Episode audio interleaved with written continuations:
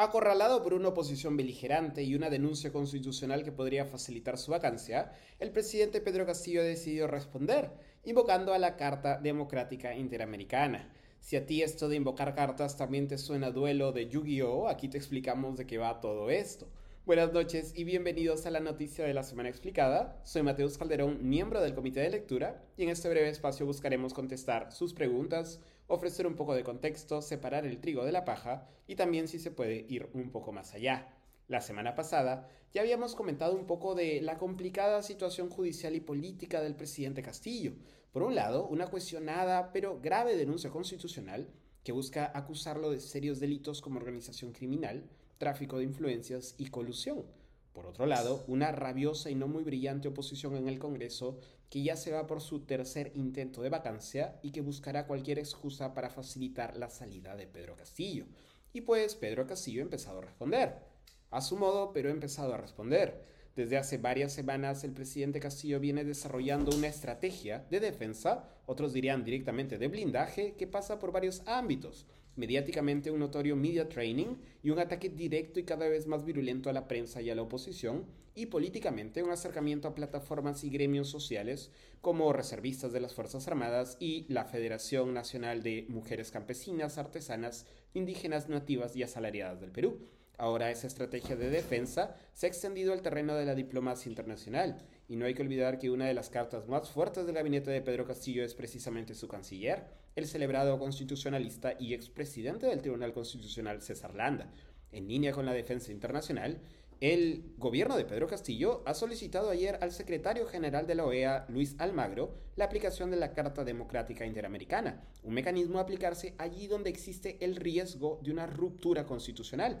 En la carta enviada a Almagro, que menciona directamente la denuncia constitucional de la fiscal Benavides, el gobierno argumenta que en los últimos meses, y aquí estoy citando, Vienen ocurriendo en el Perú una sucesión de hechos y situaciones por parte del Poder Legislativo, del Ministerio Público y otros órganos constitucionales en abierta contradicción con las disposiciones constitucionales y las normas que regulan la separación de poderes propia del Estado de Derecho que han configurado un proceso destinado a la alteración del orden e institucionalidad democrática. Esto, agrega la Carta, promueve modalidades de golpe de Estado cuya desactivación y control inspiraron la redacción de los artículos 17 y 18 de la Carta Democrática Interamericana mecanismo preventivo para la defensa de la democracia y evitar una ruptura constitucional. Ahora, políticamente la OEA ha sido atacada tanto por posturas de derecha radical como de izquierda radical.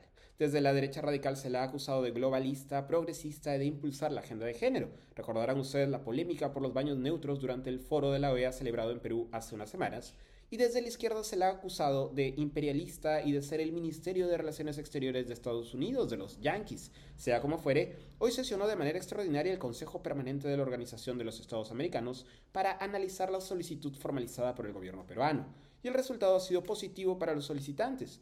De manera unánime, el Consejo Permanente de la OEA decidió respaldar, cito, la institucionalidad democrática y la democracia representativa en el Perú, y además enviar una comisión de alto nivel que analice la situación peruana. La resolución expresa su solidaridad y respaldo al gobierno democráticamente electo de la República del Perú, así como la preservación de la institucionalidad democrática. Punto para la diplomacia de Pedro Castillo. La pelota está ahora en la cancha de la oposición que hasta ahora pues mucha suerte no ha tenido en la OEA que la OEA se mantenga al margen de los procesos que eh, suceden en nuestro país. Cuando el presidente Castillo pidió que viniera una misión para poder observar la vacancia que se iba a votar en ese momento. Ahora usted quiere comunicarse, en, todo caso, eh, con la OEA. ¿Cuál es su posición frente a esta institución y qué cree que eh, podría ganar con esta acción? La misma de siempre, Mabel. La OEA no debe intervenir en nuestros asuntos internos políticos del país.